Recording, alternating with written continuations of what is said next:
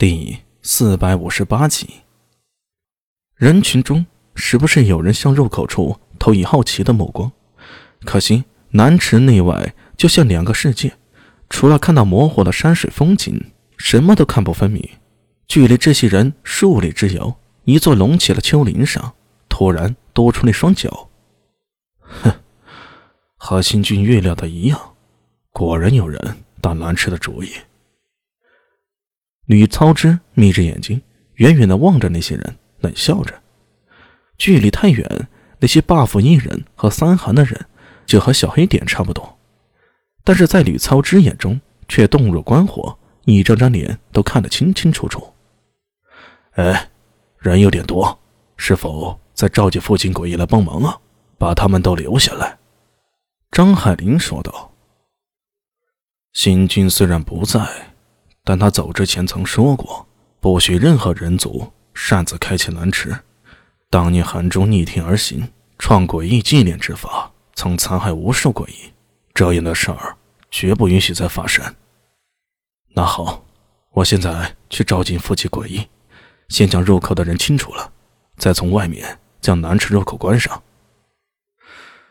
哼，让这些人就永远的留在南池里。做他们的春秋大梦去吧。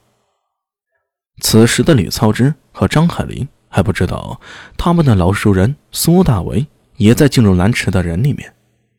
阳光透过叶缝洒下，穿过蜿蜒如磐石的小道，耳中听得水流重重。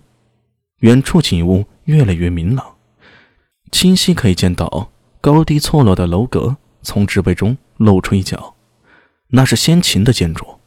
所有人都知道，距离蓝池宫更近了。就算疑心病最重的高健，也不由得下意识地屏住了呼吸。然后，在最后一片树林散开，眼前豁然开朗。首先进入视线的，并不是雄伟的南池宫，而是石像，身材高大的做关中军人的石像，列阵于前。这些石像外形逼真，与大秦军阵一般无二，手握长短兵器。按某种次序排列着。这时，杨细荣不由露出惊容，而道琛则是双手合十，两眼微微眯起，看着这些石像，显然是仿造秦始皇生前战阵布局而排列的。所有的石像都是一比一的比例，与真人一般大小，雕刻的栩栩如生。每一道衣服上的皱褶，脸上一丝眉梢挑动。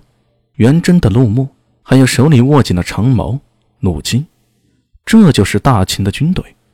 虽然相隔八百余年的时光，所有人能够感受到扑面而来的肃杀之气，仿佛那只曾经横扫六国的大秦虎狼之师仍然还活着，仿佛他们随时会扑上来继续战斗。所有人亦是被一种无形的气场和力量震慑住了。兵马俑。苏大伟在心中喊出一个名字，在场的人没有人比他更了解这些石俑。本是陶泥所制，经由大火煅烧而成。据说这些陶俑乃是按照大秦最精锐的关中禁足所仿制的，埋在骊山秦始皇地宫之下，数量难以计数。有人说，秦始皇生前征战不休，死后还带着他那支无敌的不死秦军继续征伐下去。上一世，苏大为去西安看过兵马俑坑的，只是没想到重生一回，居然在这大唐，在这南池宫里再次见到他们。不过也不是很难解，秦始皇素以自己横扫六国的武功自豪，自称功过三皇，德迈五帝，所以称为始皇帝。自然无论去哪儿，都要带着他的大秦军团。逆山地宫如此。在这南池地宫也同样如此，倒不足为奇啊。不过这只是针对苏大为个人来说，因为他见过。但是此时此刻，在场的其他人面对这些数量多达数千起的兵马俑时，心情只能用震撼二字来形容。